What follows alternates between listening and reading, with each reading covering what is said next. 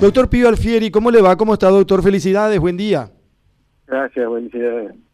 A todos felicidades, todos los médicos del Paraguay.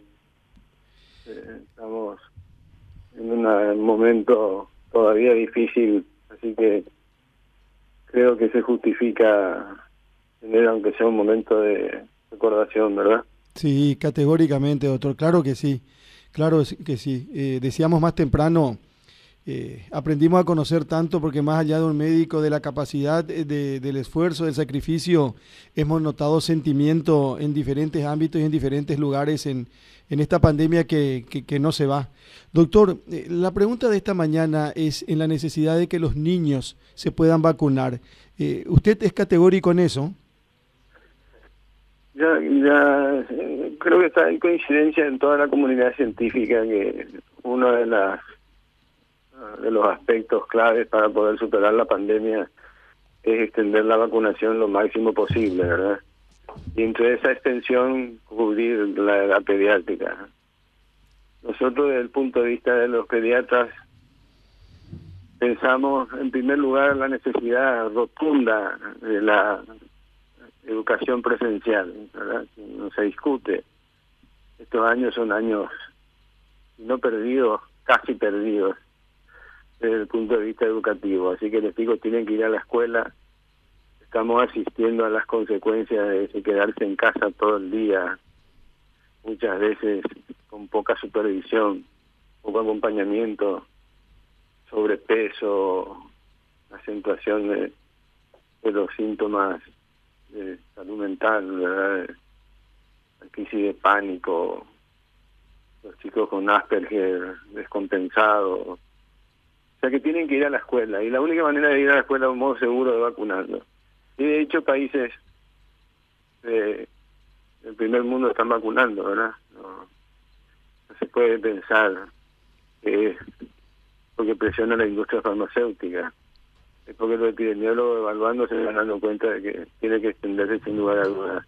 Y después leía un artículo de los jóvenes que no se afectan, es una, mentira. Se afectan menos, pero se afectan también. Eso sin ninguna duda. El COVID, la COVID afecta a los jóvenes también y afecta a niños también. Así que merecen la vacuna. Yo creo que sí, sin lugar a dudas. Doctor, y a propósito de nuestro país, ¿qué datos ustedes tienen de cómo afectó esta pandemia a los niños? Nosotros tuvimos muchos chicos graves y sin lugar a dudas, la vacuna se está tolerando perfectamente en los adolescentes. Algunos cuadros que han hecho de ligera inflamación del corazón superaron totalmente en 24 48 horas, o sea que prácticamente no existen efectos y eso que fue un desarrollo rápido, de pruebas clínicas rápidas, está pasando todas las pruebas, la vacuna con esa vacunación masiva que se está haciendo, y ahora se está vacunando escolares, Israel, Estados Unidos, algunos estados, y está superando la prueba de seguridad. Así que hay casos graves en niños, no en la magnitud del adulto, no esa magnitud de la neumonía, pero hay, en jóvenes también. Fue la primera causa de muerte de los jóvenes en algunos países de Europa, de jóvenes, entre adolescentes hasta 26 años. Fue la primera causa de muerte en el momento de la pandemia, cuando reciaba la pandemia. Doctor, para que la gente y para que todos eh, entendamos, los niños pueden eh, complicarse de la misma manera que o contagiarse que los adultos no solamente afectarse con la neumonía, que es menos frecuente, pero sí con este síndrome inflamatorio multisistémico que es muy grave y que no sabemos cómo hacer el seguimiento a largo plazo de esos chicos. que hay formas graves de la COVID en niños, son en personas de transmisión, sujetos de transmisión, así que deben irse a la escuela de un modo seguro, debemos contribuir a que se vaya esta maldita pandemia. Así que sí, tenemos que vacunar. Y, quiero que, perdón, doctor, que me, que me permita insistir con esto, para los padres, para la tranquilidad de los padres, un profesional como el doctor Pío Alfieri, eh, categóricamente le dice a cada mamá, a cada papá, vacúnenle a sus eh, chicos cuando, o a sus hijos cuando puedan, eh, que no hay ningún eh, problema, que, que no, no, no puede que exista ninguna complicación. Sí, vacúnenlo, como, como siempre, como hemos vacunado siempre, como hemos considerado la vacuna uno de los fenómenos científicos más revolucionarios de la medicina moderna, así como el agua corriente para salvar vidas, las vacunas salvaron una inmensidad de vidas y todas las vacunas tienen en un mínimo, mínimo, mínimo porcentaje alguna complicación. Así que y siempre hemos insistido en la vacuna y se han salvado millones de vidas, miles de millones de vidas en el mundo gracias a la vacuna. Sarampión. ¿Cuánto hace que no hay sarampión en el Paraguay? Se morían como moscas los niños cuando venía la epidemia de sarampión, los chicos del trío, los chicos de los asentamientos. Polio, no respetaba clases sociales. ¿Cuántos seculados de polio todavía hay? Todo, listeria, tétanos, tétanos del recién nacido.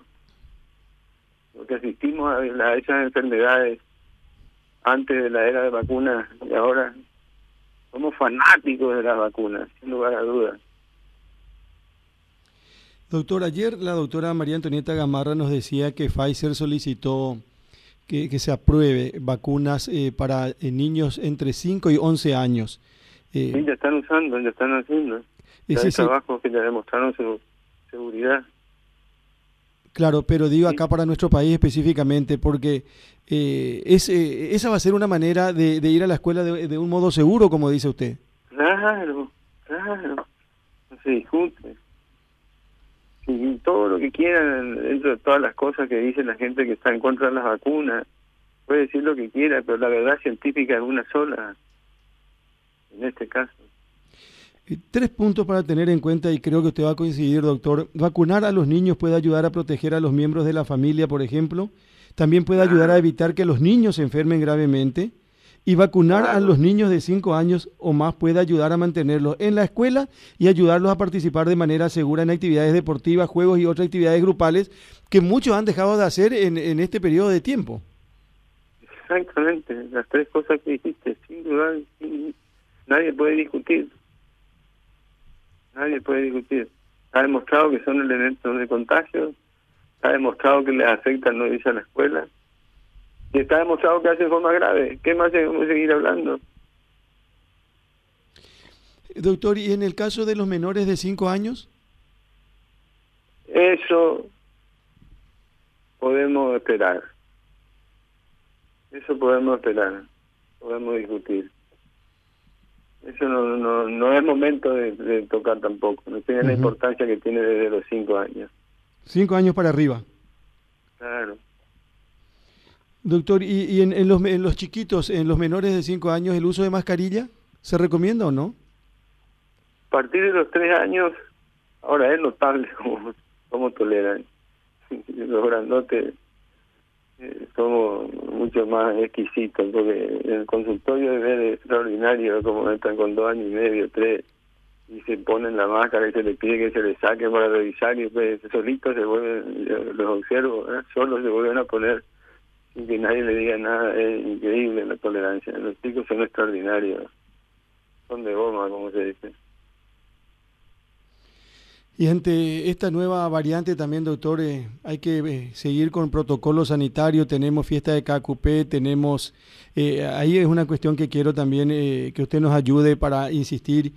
Eh, es mejor no llevar a los chicos, categóricamente no se debe llevar a, a niños a, a, lo que significa festividad de KQP, doctor. ¿Y por qué exponerlos si no tienen vacuna?